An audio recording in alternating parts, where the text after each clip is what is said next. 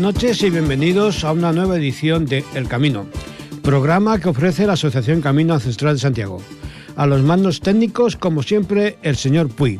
Les habla Santi Guerrero. Comenzamos.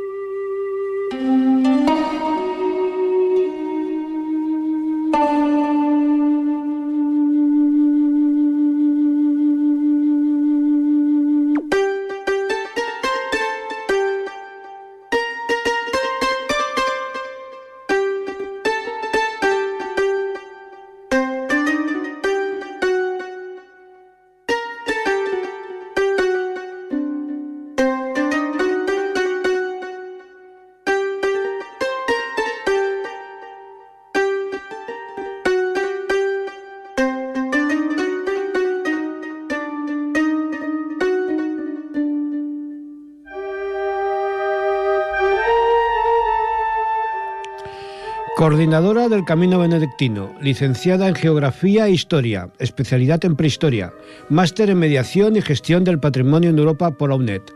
Buenas tardes, Mari Carmen. Hola, buenas tardes a todos. ¿Qué tal? Muy bien. ¿Qué tal? ¿Cómo estamos? Muy bien, muy bien. Trabajando un poco. Ah, eso es sano, eso es sano. Sí, pues tengo que tener una salud de hierro. mientras podamos trabajar. ¿Verdad? Muy bien, pues sí, tenemos aquí a María del Carmen Corchero, que, bueno, tiene un dilatado historial de experiencias que creo que nos van a servir porque vamos a dividir la entrevista como en dos partes. Primero vamos a dedicarnos a hablar un poco del camino benedictino y después vamos a hablar un poco de eh, qué pasa con estos eh, proyectos turísticos, culturales que tenemos en este país y que no hay forma de sacar adelante. Pero bueno, Empezaremos con el camino benedictino. Eh, ¿Qué prefieres, Carmen o María del Carmen? Carmen mismo. ¿Carmen? Más sencillo. Vale, que hay gente que es muy... A mí me da igual porque me llaman Mari Carmen, Carmen, depende del... Da igual, del momento. Sí. Muy bien. Eh, ¿Qué es el camino benedictino? A ver, pues el camino benedictino es el resultado de, de, un, de un trabajo fin de máster que bueno que provocó que en la UNED efectivamente hiciéramos un, trabajo de, de, fin para en realidad el trabajo era para eh, crear un proyecto de protección del patrimonio. Eh, estamos en, yo estoy en Huelva preparando el proyecto desde hace mucho tiempo. Procedo de esta zona del sur de Europa del sur de España y, bueno, pues el, proyecto de, fin de máster provocó que tuviéramos una visión muy amplia de un territorio bastante abandonado en todos los sentidos, pero con un patrimonio cultural brutal en importancia y en referencias europeas, ¿no? estando aquí tan al sur de, Europa.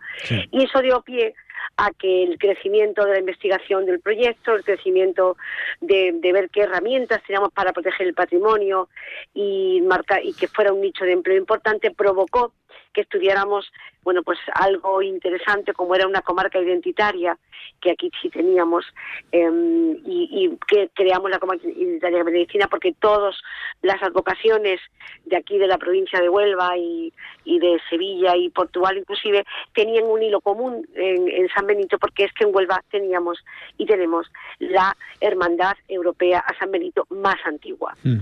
Por lo tanto teníamos ciertos hitos, ciertos ítems en el territorio que provocaban y, bueno, realmente pedían a gritos que nos esforzáramos en crear algo que tuviera una unidad de discurso y una unidad real en el territorio. Y eso fue lo que provocó que el Camino Benedictino se creara alrededor de esta figura y de este monasterio y de toda esta identidad cultural.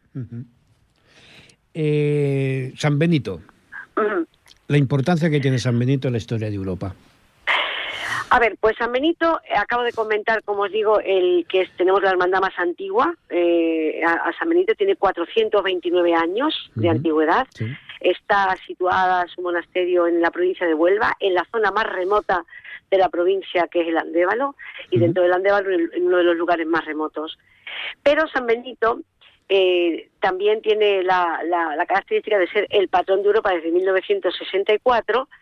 Es además el pater eh, a nivel mundial de la regla eh, monacal para monjes y, monjas y cualquier cualquier em, cualquier entidad cualquier pueblo, cualquier municipio en el, cual nos encontremos una iglesia, con lo cual todos eh, tienen evidentemente un precedente benedictino, porque además todas las hermandades religiosas, en, en, varones o en, o en, mujeres, tienen raíz benedictina. El patrimonio cultural europeo, por tanto, tiene todo raíz benedictina. Todos los continentes y países tienen orden religiosa de raíz benedictina. Y toda la cultura mundial cristiana tiene efectivamente en esta regla em, mm, pues su origen. San Benito es un, es un santo italiano del siglo VI, pero logró al final eh, a través del tiempo, eh, bueno, pues coronarse como la regla mundial aceptada por toda la cristiandad y, bueno, y la base de, muchas de las cosas que nos caracterizan como sociedad europea.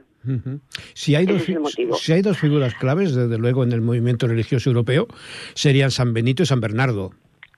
Eh, serían los dos pilares en los que digamos se, edifica no eh, todo lo que todo lo que después se desarrollará en, la Edad Media. San Benito que no lo olvidemos su lema era reza y trabaja ora, es labora hora. es labora.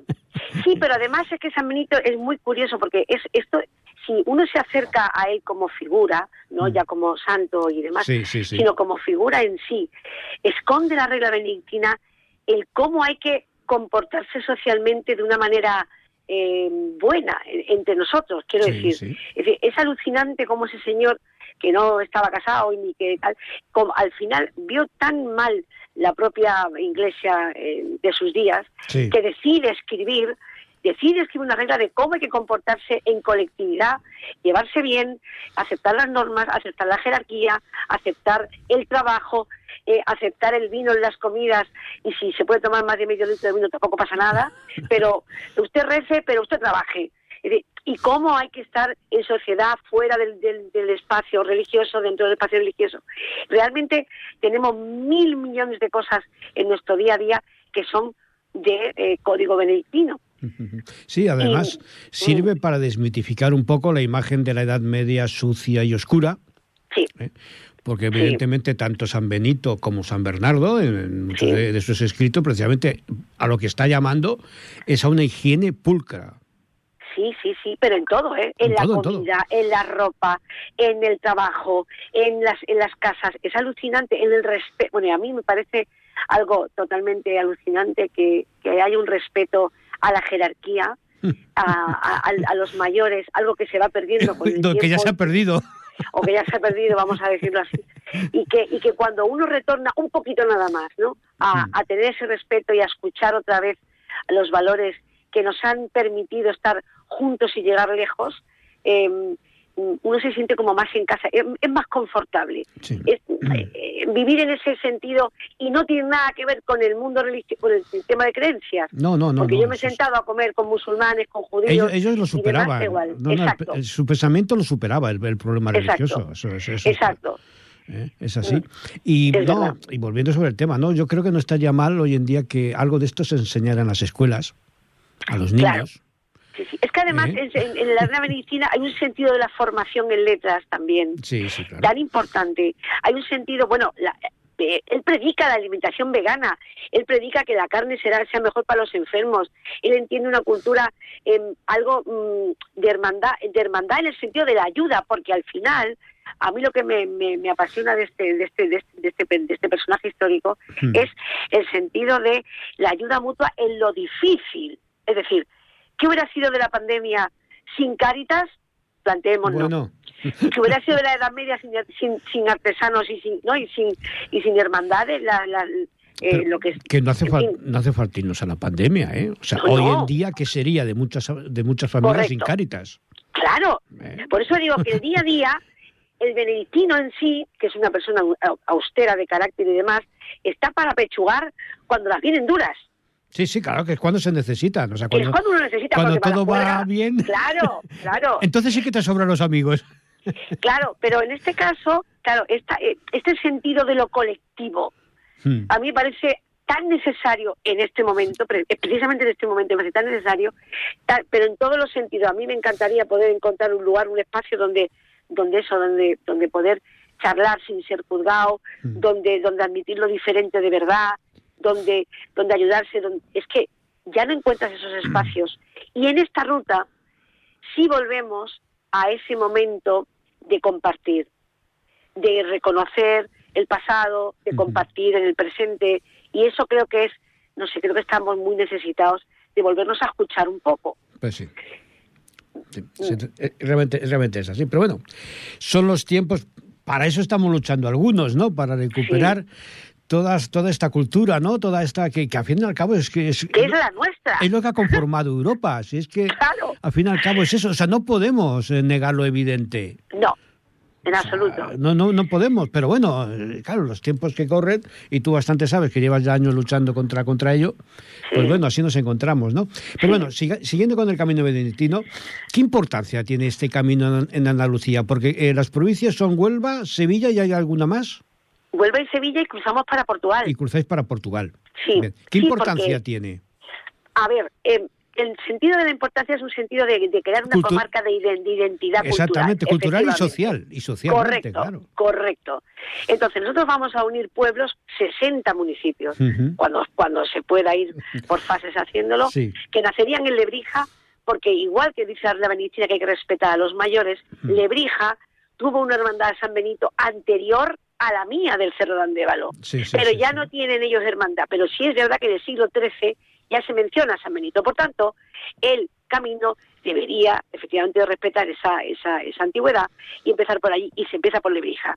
Subimos hacia el norte, cruzamos entera la provincia de Sevilla por varios municipios, terminamos en Guadalcanal, que es la esquina del norte de Sevilla, que tiene un monasterio San Benito del siglo XV, luego bajamos un poco y cruzamos por la por la cuenca minera que es el Andévalo Oriental, pasamos por todo el Andévalo, por el municipio del Cerro donde está el monasterio del siglo del siglo XV, como digo, y del siglo XIV, y luego pasamos a Portugal, a Vilanova de Saovento. Pero ya nos están diciendo extremeños y portugueses y gallegos que para cuándo vamos para subir para arriba el camino benedictino porque benedictinos tenemos en todos lados, obviamente. Y, también, los tendréis que mover, que mover hacia el este. Efectivamente. Pero también es verdad que queremos, vamos buscando también el camino de Santiago, lógicamente, que tenemos aquí también una ruta que nace en Huelva y demás, y nos uniremos a todos los caminos que, bueno, otros van más adelantados porque tienen más fondos económicos que el nuestro, pero da igual, en el momento en el que podamos nos uniremos también a, a otra red de caminos que hay en la provincia de Huelva para subir o para estar hacia Portugal o hacia Extremadura. La idea que tenéis es esa, la de la unión con otros caminos benedictinos y con otros caminos de peregrinación. Y la idea es también de contar cómo se vive en el sur de Europa, hmm. fuera de la pachanga mm, asociada a Andalucía que esta es otra historia. O sea, está muy bien. Después entramos en eso, que eso forma parte de la segunda de, la segunda parte, nunca mejor dicho, ¿no? Entonces, bueno, eh, digamos que el proyecto es eso, unión con otros caminos benedictinos y unión con otros caminos de peregrinación. Claro, tener el suyo propio, con una identidad propia, pero unirnos porque ya hay otros más. Obviamente la red, estamos igual que en el mundo romano, la red al final estamos mm. reticulando España como siempre fue, ¿no? Sí, Por los caminos hacia, hacia Santiago o hacia otros lados, hacia Roma, mm. hacia o hacia otros puntos, pero no será porque no tengamos monasterios, iglesias y cosas que ver y de todo. Claro. Sí, sí, sí, Nada más, esa es la idea con la que nace el, congreso que realizaremos en, julio en Toledo, ¿no? O sea, es eh, recuperar esa idea de Europa que muchas veces se, se fomentó alrededor de los caminos de peregrinación. Correcto, es que, es que fue así. Que es así. ¿eh? Con el increíble patrimonio que tenemos. Y a partir de ahí recuperar esa idea de Europa, esa idea que además es de unión, Totalmente. ¿Eh? De los caminos entre sí. Pero bueno, y ahora entramos ya en la segunda parte, que sería qué problemas se encuentra un proyecto como el vuestro hoy en día. Pues se encuentra todo, mm, todos los que se puedan imaginar y más, porque a ver, un proyecto de este calado, que es un calado comarcal, que es un calado municipal, que es un calado empresarial, porque al final el camino benedictino es la creación de una comarca identitaria desde la que estamos promoviendo su transformación digital en lugares remotos que no la tienen, porque poco turismo y poco conocimiento podemos ya hacer en el siglo XXI sin la transformación digital, donde se promueve empleo evidentemente asociado. ¿Sabes cuántos nichos de empleo tiene el Camino Benedictino? A saber. 25. 25 nichos de empleo asociados a una comarca cultural. Asociados a las, a las tradiciones, a los trajes, a las romerías, a la gastronomía, a todo. Correcto.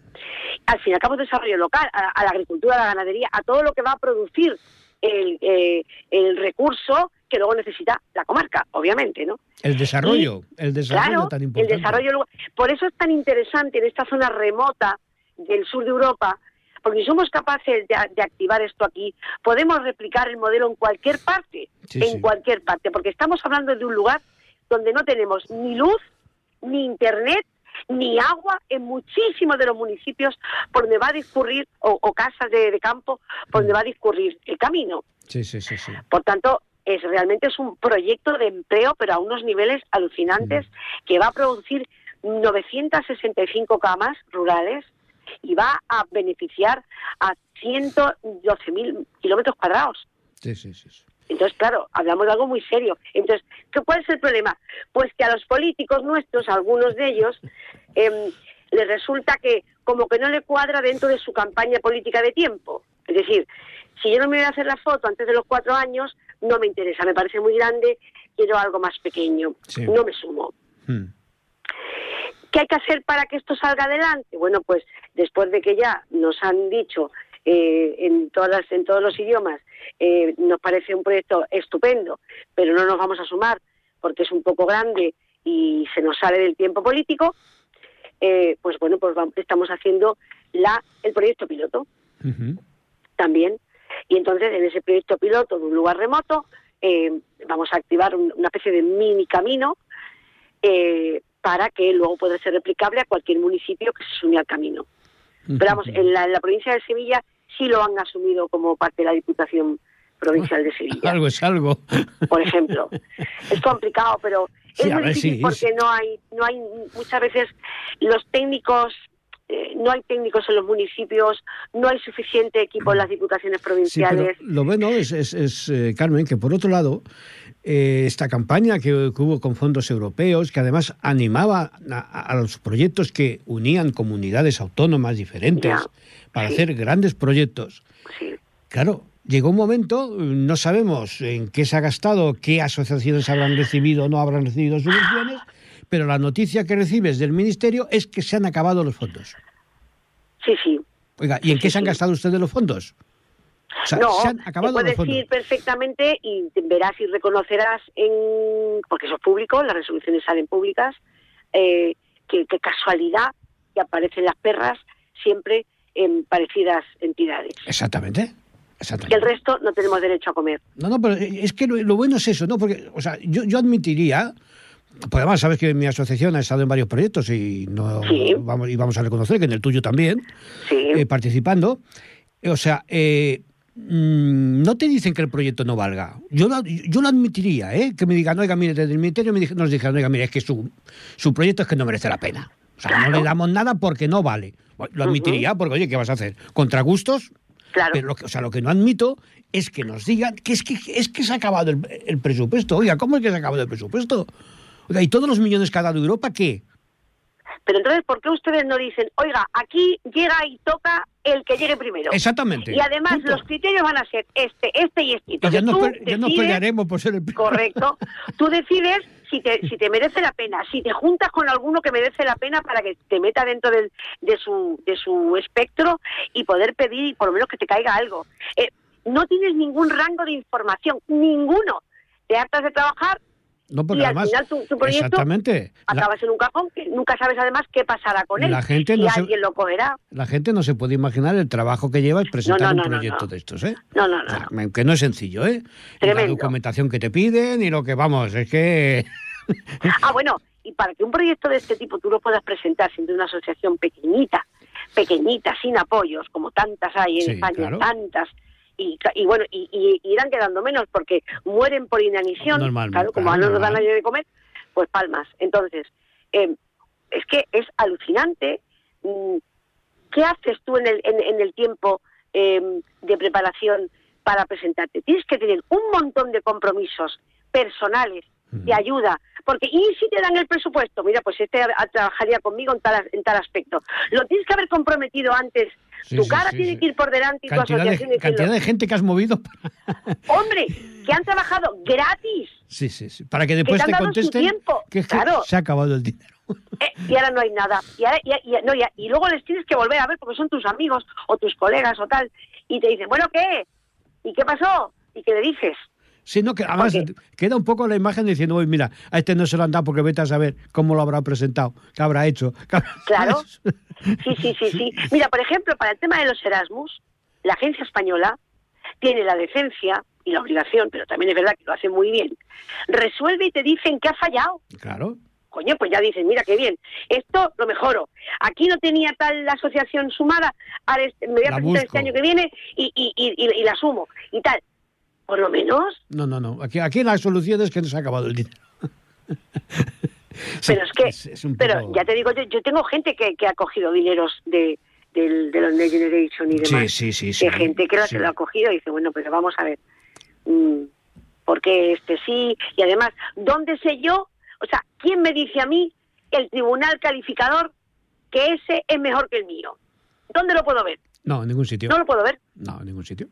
Y están, no, y están las influencias políticas, los amiguismos, y ¿para qué nos vamos a engañar? Bueno, bueno, bueno, eso ya es. Ya si pasamos a al, capítulo, al capítulo de amigotes, nepotes, pues ya para qué vamos a hablar. Así, así está la cultura en este país. O sea, entre las instituciones públicas y los políticos, que como tú has dicho, si no pueden salir en la foto, no les interesa. No, y la falta de interés, cuando no, falta de vergüenza del pueblo con, con, con los monumentos, con nuestras culturas y con nuestras tradiciones, pues claro, llega un momento en que te planteas y dices, bueno, ¿y? y, Pero mira, ahora mismo hay un, hay un precisamente hoy hay un paralelo importante que pudiéramos poner en este momento.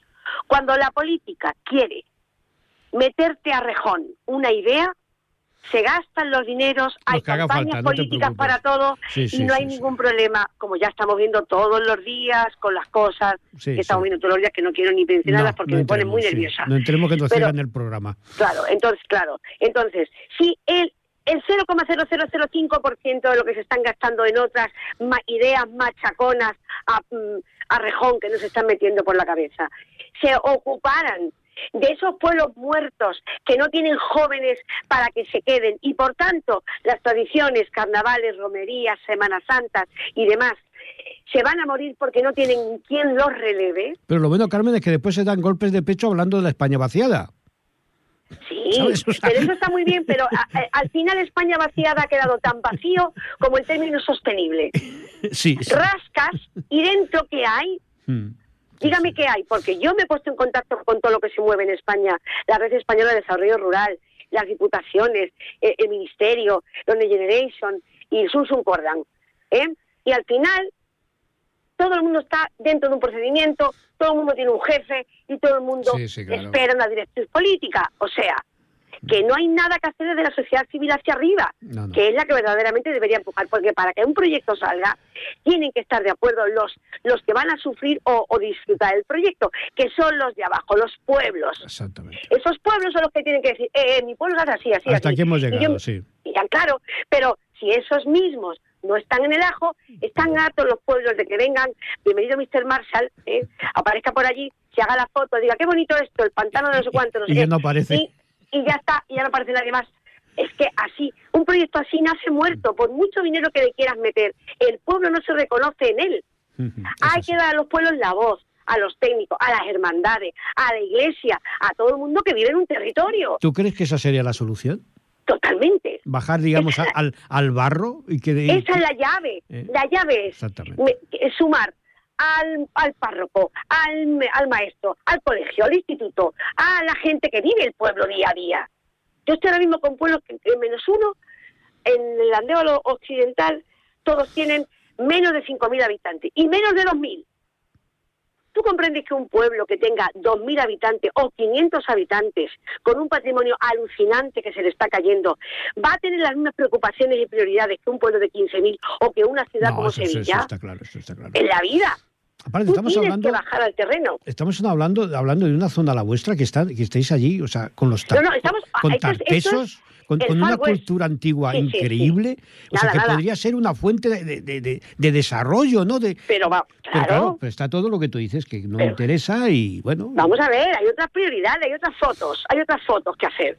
sí, sí, hay otras fotos que hacer claro. y, y para uno, pobrecito mío, bueno, para una empresa, sea o no amiga, que haga un proyecto en condiciones y a la que le meten toda la pasta, el resto se queda mirando en el balcón. Sí, sí. Y el sí. resto, y, y la gente que no tiene, cuando vas mil y una veces a la ventana y no te traen nada para casa, Mm. acabas enterrando el proyecto. Talento hay en los pueblos para reventar. Pero no hay oídos que los escuchen, ni manos que les ayuden. Y la gente se larga. Y si se van los jóvenes del territorio, nos quedamos sin patrimonio, ¿eh? Sí, sí. No, no, que lo que, lo que, que lo que está pasando es, es así, efectivamente. Eso es así. Y el pueblo tiene la llave del desarrollo sostenible, la llave de la descongestión de las ciudades. El pueblo tiene esas llaves. Sí, pero Tiene la llave de la vida feliz, de la llave, a ver, con sus pros y sus contras. Ah, claro. Pero ¿cómo se te va a quedar la gente en los pueblos si no tiene internet, si no llega con la carretera a su pueblo?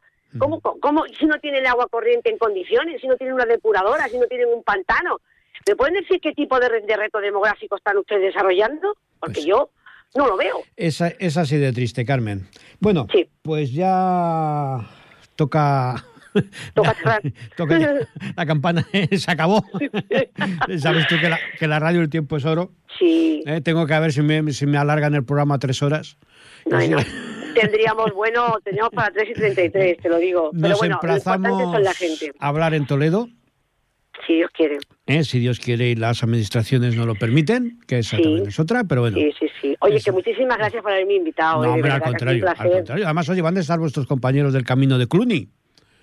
Así que, vamos. Ay, qué bien. No, no, no. Si tenemos que. eh, yo, que igual que hacen los benedictinos, o, o el, la- el mensaje es: llegaremos lejos si vamos juntos. Exactamente. Lo importante es ayudarse, siempre, en todo. Y sobre todo cuando somos chiquititos. Es la única forma. La Hay- hay, fuerza la hay que hacer la unión, hay que hacer la unión, si no, no vamos a ningún lado. La unión, la unión, Sí. totalmente. Cuando nos movemos muchos y hacemos un poco de ruido, nos Sí, escuchan. entonces se escucha. Sí que sí. Pues, eh, Carmen, de verdad, ha sido un placer hablar contigo. Igualmente, Santiago. ¿eh? Y eso, nos emplazamos a, a Toledo. Felicidades Venga. por la iniciativa. Gracias. Buenas tardes, Carmen. Buenas tardes, Buenas adiós. tardes.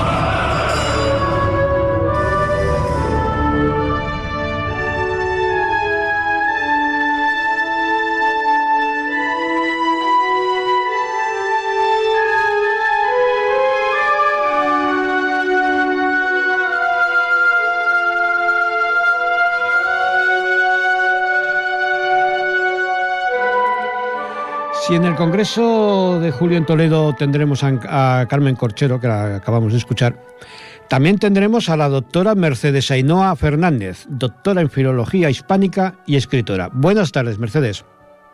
Muy buenas tardes, Santi. ¿Qué tal? ¿Cómo estamos? Muy bien, muy bien. Te- muy te- feliz de escucharte. ¿Te llamo Mercedes o Ainhoa? ¿Cómo prefieres? Eh, Mercedes. Mercedes. Ay, cuando me mejor. digas, oye, ¿por qué me llamaste Mercedes? Eh, hemos dicho que, además de, de filóloga, eres escritora. Sí, y has, eh, últimamente has publicado un libro y me gustaría que nos hablaras un poco de él. Vale, pues mira, el- es una novela que se llama El elixir de la vida, que ha sido publicada en enero en Amazon, que está disponible en la plataforma. eh, La tenéis en, en ebook, en tapa blanda, en tapa dura, o sea que podéis elegir. Y es una novela, bueno, que me llevó eh, más o menos eh, entre dos años, dos años y pico escribirla. Mm, eh, a ratos, como pasa muchas veces, ¿no? Sí. eh, en ocasiones más seguidamente, luego con bajones y estas típicas crisis del escritor, que dejas de escribir un poco y luego vuelves a la escritura y al final ya finalizas sí, con éxito y feliz. Y es una novela, eh, bueno, es realmente una novela para todos los públicos. Eh, no podría, en Amazon está clasificada como juvenil, pero bueno, es para todos los públicos, eh, un poco salvando las distancias como si fuera Rowling con Harry Potter, que lo puede leer desde el niño hasta el, el abuelo, la madre, el padre y toda la familia. Sí. Porque realmente a partir de 11, 12, 13, 14 años eh, se puede leer. Y es una novela que habla de, de la lucha, como no, pues en todas las en todas las en todas las obras, yo creo, ah, tanto en literatura como en otras artes, de la lucha entre el bien y el mal. Y bueno, tiene, yo creo que tiene mucho mucho de actual y aunque hayan elementos medievales, yo soy medievalista y bueno, pues ya sabes que adoro la Edad Media, Sí. pues hay elementos eh, que a veces son más profundos, a veces más de- decorativos medievales, pero bueno, yo creo que es bastante bastante moderna y habla del avance del mal y cómo un grupo un grupo de personas, una comunidad espiritual intenta enfren- enfrentarse a ese avance del mal. Sí, sí, sí. La verdad es que suena interesante. Mm, Yo creo, yo lo he escrito con mucha ilusión y, y la verdad es que bueno, estoy satisfecha. Siempre es cierto que a todos somos muy autocríticos, ¿no? Sí, con lo que claro, escribimos, es- pero hay que bueno, mejorar pues, y la autocrítica nos hace mejores. exactamente. Yo soy muy autocrítica conmigo Mm. misma. Me pasó con la tesis. Cuando terminé la tesis fui muy a- me venía muchísimas cosas que me gustaría haber añadido y tal, haber completado, pero bueno, el tiempo es finito. Sí, Eso luego se aprende, el tiempo es finito y hay que hay que emplearlo y bueno, es mejor la, la obra hecha que la obra perfecta no hecha. Sí, también. Hombre, Entonces, se depende bueno, a veces. bueno, yo no sé si te habrá gustado, te has asomado a ella. Eh, pues todavía no. Todavía Todavía, no. No, pues es que con, el, con, el, con toda la preparación del, del Congreso, estamos preparando el dossier y estamos preparando, pero la verdad que no tengo tiempo prácticamente para nada. Claro, Eh, normal. no, normal, incluso de las noticias me entero por Twitter, ¿no? O sea que... Claro, claro, claro. No, no, pero sí que he visto que has tenido éxito entre el público, ¿eh? Por lo tanto, la novela, una tiene, recepción. la sí. novela tiene que ser buena. ¿eh? Yo la he escrito con una con una gran fe. En estos tiempos tan terribles que vivimos, Hmm. ha sido casi un acto de fe Sí, sí, el sí. redactarla. No, nada más, ya sabes que cuando la leas seré crítico con ella, ¿eh? O sea, no te, temo, vas, a te sal- temo, no te vas a Santi. salvar. Te temo, pero bueno, aprenderé, aprenderé ¿Eh? con tus críticas No, seguro. poco tienes ya tú que aprender, me temo. Pues se trata eso, es un grupo, una comunidad espiritual Mm, eh, que es de tendencia neoplatónica, gnóstica, mm. eh, que lucha contra las fuerzas del mal que se están expandiendo en, en una ciudad denominada Galaxia, Ujú. indeterminada. Sí, mejor no determinar la ciudad. que la gente es muy sensible. Y bueno, en esa ciudad pasan cosas. Es una ciudad asolada por, por la enfermedad, el hambre, Mm. la guerra, eh, determinados conflictos. Y, y bueno, es una ciudad también dominada por la tiranía.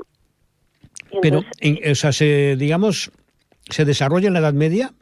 No, ¿O es- no, o es intemporal? Es, moderna. Lo que pasa Ah, es que tiene eh, es elementos medievales porque evidentemente Hombre, claro, aparecen dos, dos personajes.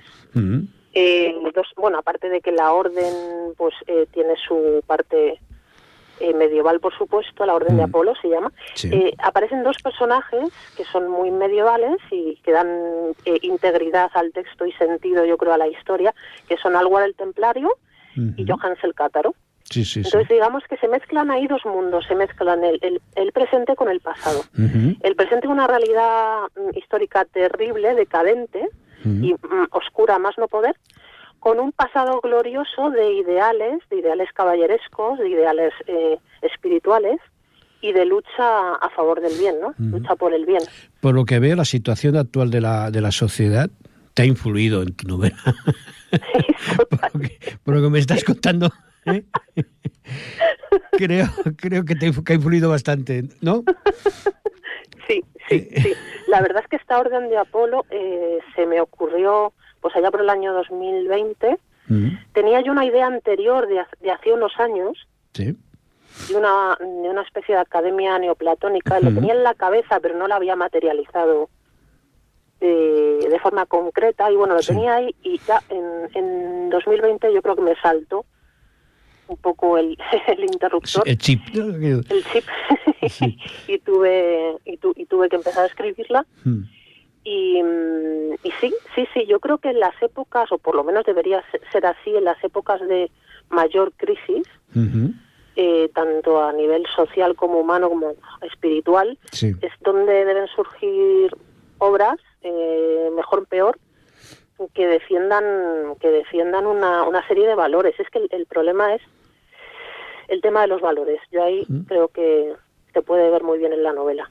Mm. Que los personajes tienen unos valores, tienen unos eh. ideales por los cuales luchan y que son, digamos, no son negociables. Sí, sí, sí, sí. Eso es difícil. Eso es difícil. En la sociedad en la que vivimos. La sociedad actual es un poco difícil, ¿no? Como decían los hermanos Marx en la película aquella, estos son mis principios y si no le gusta tengo otros, ¿no? Pues esto... Efectivamente, eso sería un resumen de la sociedad Sería lo mismo, ¿no? Tengo unos valores, pero oiga, si no le gusta ya, ya tengo otros, ¿no? Ya, ya saco otros, ¿no? Muy bien definida la sociedad actual, porque es, es, así, es así, pero a todos los niveles, ¿eh? O sea, esto no, aquí, no, aquí no hay ningún sector que no se salve, pero bueno, ¿qué vamos a hacer? en el Congreso de Toledo presentas una ponencia, una conferencia, que a mí su título me encanta, La línea sacra, la espada del Arcángel Miguel. Sí. A ver, háblanos un poco. Pues mira, en esta conferencia... Eh que tengo unas grandísimas ganas de dar por, el, por, por estar con vosotras, vosotros, con vosotros, pues la verdad es que eh, quiero hablar del Arcángel Miguel, un poco de tradición, de, el culto, historia, también un poco de arte y, el, el, tema de la línea sacra de la espada de Miguel Arcángel, que por cierto, que por cierto, muy importante, aparece en mi novela. La espada, no la línea sacra, pero sí la espada de Miguel Arcángel. Es que tú eres mucho de San Miguel, ¿eh? Soy mucho de San Miguel. Mira, yo creo que, que Miguel Arcángel es, es totalmente universal. Aparte de que sea emblema del cristianismo, Sí. Y yo conozco gente de todo tipo de creencias. Sí, sí, claro. Que incluso, bueno, pues algunos son cristianos, otros eh, son cristianos no católicos, otros mm, no tienen creencias así muy definidas, pero tienen la tradición, ¿no? Que tenemos todos. Y, y todos, una gran parte de la gente que yo conozco cree en San Miguel, al margen de, ideologías. al margen de religiones. Nos sirve de ejemplo que el, el Islam no considera mensajero de Alá. Exactamente, eh, exactamente. es que es una, es que lo que digo yo, su divina presencia no puede ser negada. Eh, realmente las tres grandes religiones. Sí. Y aparte de que estén las tres grandes religiones, su, su presencia espiritual yo creo que es pero además es una, es no sé cómo llamarlo, porque claro, no, personaje o símbolo, como queramos llamarlo, ¿no? Es realmente interesante, muy importante para los templarios. Además, era eh, de sus seis santos, San Juan del Bautista, la Magdalena, San Jorge, San Bartolomé, San Blas, y estaba San Miguel Arcángel, que para ellos era importantísimo. Exactamente. Porque aparte de que era el arcángel que había mandado a Lucifer a los infiernos, eh, lo tenían, lo invocaban antes de entrar en la batalla con, la oración San Miguel Arcángel, defiéndenos en la batalla para que no perezcamos en el tremendo juicio, ¿no? O sea, para ellos era como una especie de, de, fuerza, ¿no? De, que, que, les que les lanzaba la lucha, ¿no? Por lo tanto, a partir de ahí, pues bueno, se desarrolla todo un simbolismo que es tremendo, ¿eh? Y por eso realmente cuando me dijiste el título de la me llamó la atención, ¿no? Porque digo, oye, pues esto puedo, esto promete, esto promete porque realmente es un símbolo importante, ¿no? Sí, es totalmente, totalmente. Y si me permites, ¿os puedo leer un fragmento de la novela en relación Sí, a, claro, faltaría más. a San Miguel? Arcángel? Pero no vayas a leer el final. No, el, el final no. el final no. pues mira, Te pertenece escuchamos. al capítulo 25 que se llama Frente a Frente con el Sumo Destructor. Que el Sumo Destructor es el personaje al cual se, se enfrenta la. Orden de Apolo, eh, acompañada eh, y muy bien guardada Mm. por Alba del Mm. Templario y Johannes el Cátaro. Y dice así, en el monte de San Micael, hundida en la roca cavernosa, se encuentra la espada flamígera del arcángel Miguel, el príncipe de las milicias celestiales, digno guardián de nuestra orden.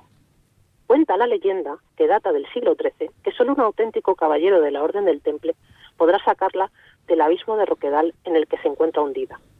Pero la leyenda es tan antigua y el relato es tan maravilloso que los habitantes de Galaxia lo han olvidado ya, aunque reposa en el inconsciente colectivo de los ciudadanos galácticos.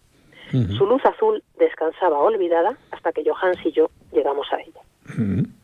Hay una serie de episodios que no voy a narrar para que os lo Sí. leáis.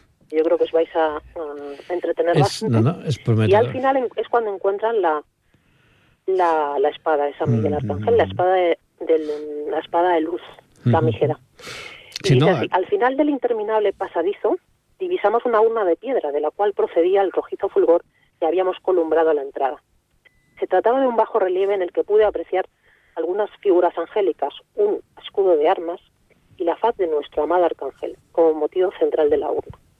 Sobre el bloque de piedra milenaria reposaba la espada, la espada flamígera. Ujú. Es ella. ¿Ves la cruz patada en su empuñadura? Hagamos la prueba, pues. ¿Qué prueba? ¿De qué diantres estás hablando? Y así sigue. Sí, sí, sí, sí, es interesante.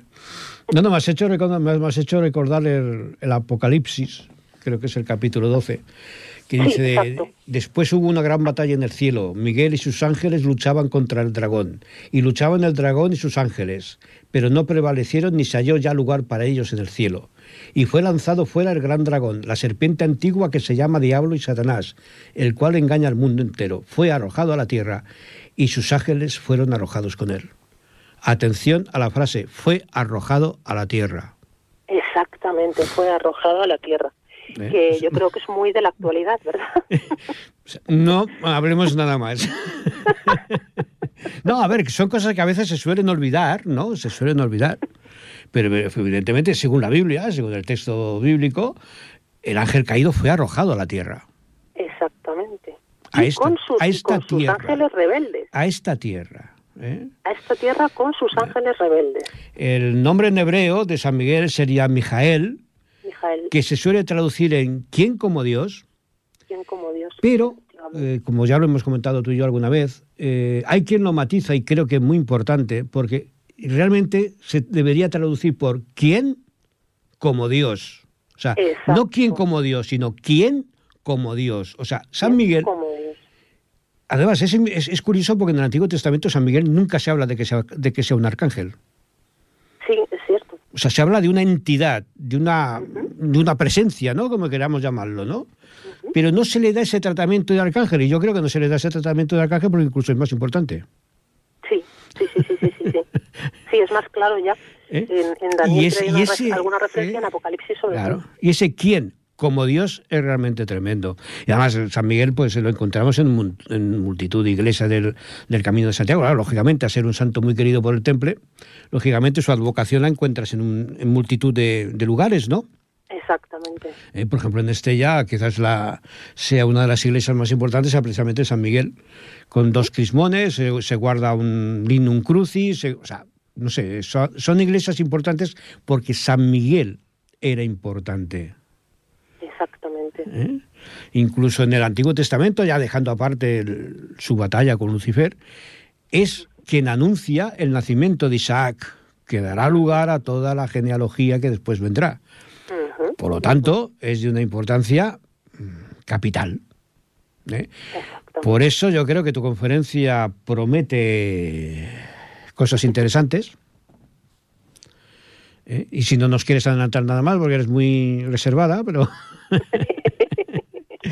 sí, se trata, solo voy a decir que se trata de, de los siete puntos. ¿Qué entiendes tú como línea sacra? Exactamente, ¿qué entiendes como línea sacra? La línea sacra es una línea de siete puntos que une eh, diferentes eh, territorios.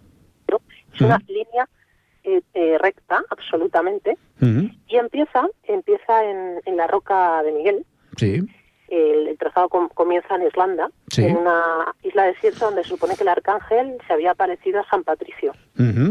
Luego sigue por el monte de San Mical en Cornualles, donde nuestro amado arcángel habría hablado con unos pescadores. Continúa luego por el monte de San Michel, famoso monte de San Michel en Francia, y así hasta siete puntos. Y es curioso, ¿no? El trazado en absoluta y perfecta línea recta, que además recuerda y remeda a la espada de luz flamígera del Arcángel Miguel. Sí, sí, sí, sí, Entonces, ese es el punto de partida de mi, de mi conferencia. No quiero revelar más. no, no, no, no, no. Oye, el que quiera ya sabe. o va a Toledo o se apunta a seguirlo por internet o por internet o tiene que, apuntarse presencialmente y es, Exactamente. Eso, eso, tiene que ser así. No, a ver, realmente, por eso te digo, ¿no? Es que el, título me llamó muchísimo la atención porque también San Miguel para mí es un personaje muy importante, clave.